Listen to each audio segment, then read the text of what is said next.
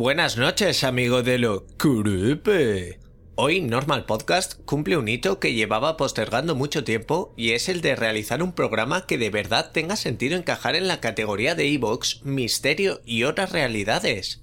Pero antes de que bajemos a ese búnker, voy a dar un agradecimiento muy especial a los colaboradores de Normal Podcast, a los que se han unido tres personas más. La primera es David Bayant, que en fin, lleva desde siempre en los comentarios de Aguas Turbias, primero pidiendo que hagamos la saga Dead or Alive, luego creo que se apuntó a la corriente radical que exige Guinea Pig. En fin, un tipo de esos que con su apoyo y a su particular manera, pues nos da ganas de seguir a los que hacemos podcast. Y en un segundo lugar tenemos a toda una cibercelebridad, la mujer del hacha, la mujer del pelo de fuego, la Bloody Princess. La Bloody Princess tiene un blog dedicado al cine de terror de bloodyprincess.com, pero ella ahora mismo donde está más presente es en Twitter como arroba justaida3 y en el podcast de Scanners, aunque también la podréis escuchar en los especiales de películas sobre animales mortíferos que hacemos en Aguas Turbias. Es un subgénero en el que hemos traído cocodrilos, tiburones, osos, hormigas, gusanos, babosas y un mono ayudante. Chus Sanchester me ha dado el toque. Eh, que yo estoy apoyando y no me ha saludado. Ahora visto, eh. Chus es un incondicional del podcast normal y siempre está ahí comentando qué le han parecido las historias, así que sé como Chus. En fin, recordarte que apoyando Normal Podcast a través de iVoox puedes escuchar el programa sin publicidad y además un día antes que el resto de mortales. El autor de este creepypasta se llama Sion FJ y lo escribió cuando contaba solo con 17 años. Pero antes vamos a hablar un poco de experimentos de invocación de espíritus. Como adelantaba, vamos a un territorio un poco Iker. Vamos a ir en plan patera el misterio y te voy a hablar del proyecto Philip. En 1970, ¿cómo me gusta empezar con una fecha? Templaza, es la hostia. Bueno, en 1970 la Sociedad de Investigación Psíquica de Toronto condujo el que se ha llamado en ocasiones Experimento Philip. Primero, voy a contar quién era Philip. Philip había sido un aristócrata católico inglés que vivió en la mitad del siglo XVII, en la época del líder político Oliver Cromwell, que vivió del 1599 al 1658. Ferviente partidario de la corona, Philip se había casado con una bella pero frígida esposa llamada Dorotea, descendiente de una familia noble cercana. Un día, mientras recorría los límites de sus tierras, Philip se topó con un campamento gitano y vio a una bella muchacha de pelo corto, Margo, de la que se enamoró. La sedujo y se la llevó a casa, alojándola en secreto en un cobertizo cerca de los establos de la mansión Diddington, la mansión de la familia. Durante algún tiempo el hombre logró mantener su nido de amor en secreto, pero al final Dorotea, sospechando de la traición de su marido, descubrió el escondite de Margo y la acusó de haberse llevado a su marido mediante el uso de la brujería. Philip, aterrorizado por la perspectiva de perder su reputación y sus beneficios sociales, decidió no testificar a favor de Margot durante el juicio, por lo que la gitana fue declarada culpable de brujería y condenada a muerte en la hoguera. Consumido por el remordimiento por no haber defendido a su amante, al cabo de unos meses, Philip se suicidó saltando desde lo alto de la torre de Diddington. Bueno, qué historia más triste, ¿no? Qué cosa más trágica. Bueno, pues eh, el Philip este no existió jamás, ¿vale? Es una bola. La idea de la Sociedad de Investigación Psíquica de Toronto era crear un fantasma para contactar con él. Trataban de tomar contacto con este fantasma ficticio en un ejercicio de alucinación colectiva autoinducida. Primero probaron con la meditación, que no funcionó, pese a que fueron conociendo más sobre Philip gracias a las sesiones. Entonces probaron con lo que se podría llamar sesión de espiritismo clásica, con los participantes reunidos alrededor de una mesa, las luces bajas y atrezo de la época. Así lograron invocar a Philip, que respondía a preguntas mediante una campanita. Una vez sí, dos veces no. Sus respuestas eran coherentes entre sí y con la historia que habían creado. También dicen que Philip era capaz de mover la mesa, que se encontraba sobre una mullida alfombra. Philip además demostró ser capaz de crear brisas de aire fresco a voluntad. Y Philip llegó hasta aparecer en la tele, donde provocó una serie de fenómenos de este tipo ante las cámaras. Dado el éxito, la Sociedad de Investigación Psíquica de Toronto probó a llevar a cabo otros experimentos similares. Básicamente se inventaron otros fantasmas. Algunos concluyeron que el experimento había demostrado que los fantasmas no existen realmente y que ciertas manifestaciones aparentemente sobrenaturales son producidas por la mente humana. Otros plantearon la hipótesis de que, aunque su objetivo era canalizar personajes imaginarios, estas sesiones grupales, a menudo terminaban invocando entidades reales, juguetonas o demoníacas que producían los fenómenos psicocinéticos de los que muchos eran testigos. Yo la verdad no entiendo muy bien qué querían demostrar con todo esto.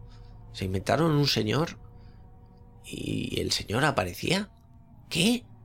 Hay un experimento más reciente de 2014 que trata de probar la teoría de que los fantasmas son creados por la mente, ya que los pacientes que sufren de condiciones neurológicas o psiquiátricas a menudo afirman ver presencias extrañas. Este grupo de científicos opina que el estrés, la enfermedad o el cansancio pueden ser los causantes de estas manifestaciones. Y el experimento consistió en lo siguiente. Unos científicos vendaron los ojos a unos participantes que estarían controlando una articulación robótica con el dedo índice. El robot que ellos estaban controlando se encontraba a sus espaldas. Al apretar el dedo, la articulación robótica imitaba su movimiento y les tocaba en la espalda. Los sujetos tenían entonces la extraña sensación de estar tocándose su propia espalda extendiendo la mano. Pero fue más raro todavía cuando los científicos generaron un retraso entre el movimiento del sujeto y el de la articulación robótica de medio segundo. Los voluntarios empezaron a sentir que estaban siendo observados y tocados por una o más presencias fantasmales. Al mismo tiempo sentían estar yéndose hacia atrás, hacia la mano invisible. Cuando se les preguntó, la media de presencias fantasmales que habían sentido los sujetos era de dos, alcanzando en algunos casos hasta cuatro. Dos de los doce participantes pidieron detener el experimento.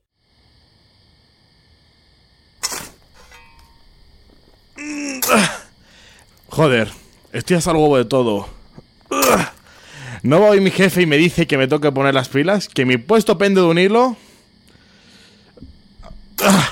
Y por si fuera poco, la chica con la que estoy saliendo lo quiere dejar, que se ha aburrido nuestra relación, que hemos dejado de cuidarnos.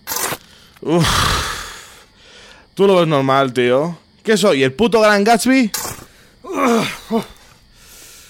Hostia, el otro día me vi una adaptación de Stephen King que no había visto. Y adivina quién la dirigió. Yo qué sé, David.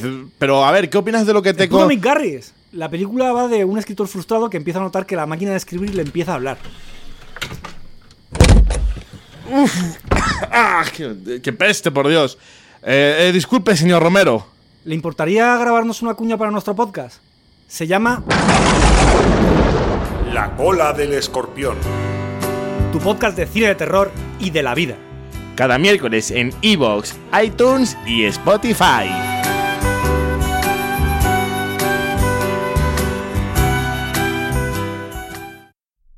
Pero vamos a hablar ya del experimento de Harbinger, que por cierto quiere decir presagio o heraldo. No sé muy bien qué es lo que pretende Zimmerman. ¿Lo que trae a este mundo son espíritus? ¿O es otra cosa?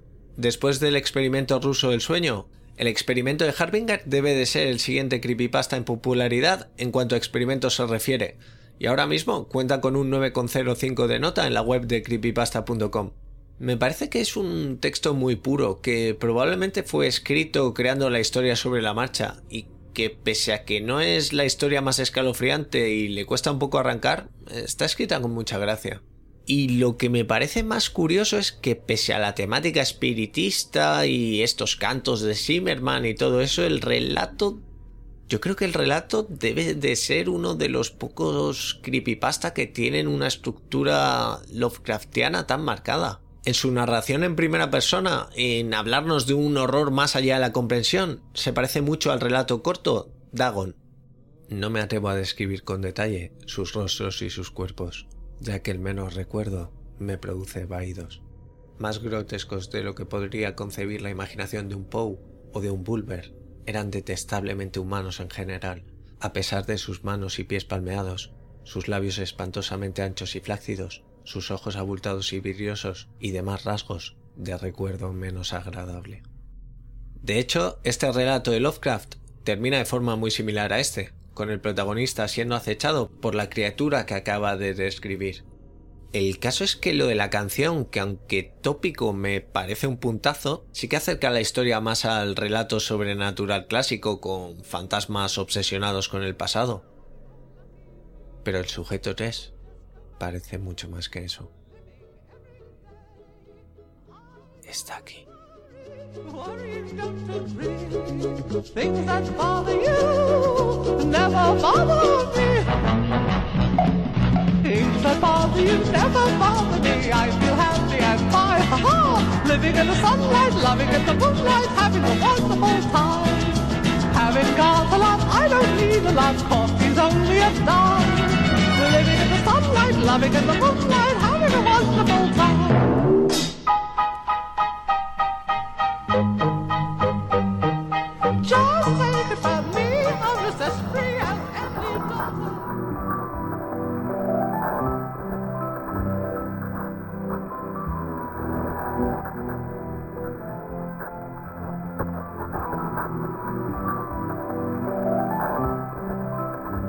Soy Snaf, y esto que acabas de escuchar ha sido otro capítulo de Normal Podcast for Normal People. Puedes seguir la cuenta del podcast en Twitter en arroba normalpodcast-bajo. El podcast está alojado en iVoox, donde te agradecería mucho que te suscribieras, comentaras qué te ha parecido o cualquier cosa relacionada con el mundo del creepypasta. También puedes escucharlo en Spotify y en iTunes, donde te agradecería mucho una reseña. Por supuesto, también puedes seguir el canal de YouTube que se llama lo adivinaste, Normal Podcast for Normal People, donde también estaría muy bien si te suscribes. Si quieres pasarme enlaces raros, vídeos de Deep Web o fotos malditas, puedes escribirme a normalpodcastfornormalpeople.com recordando que la A de normal es un 4.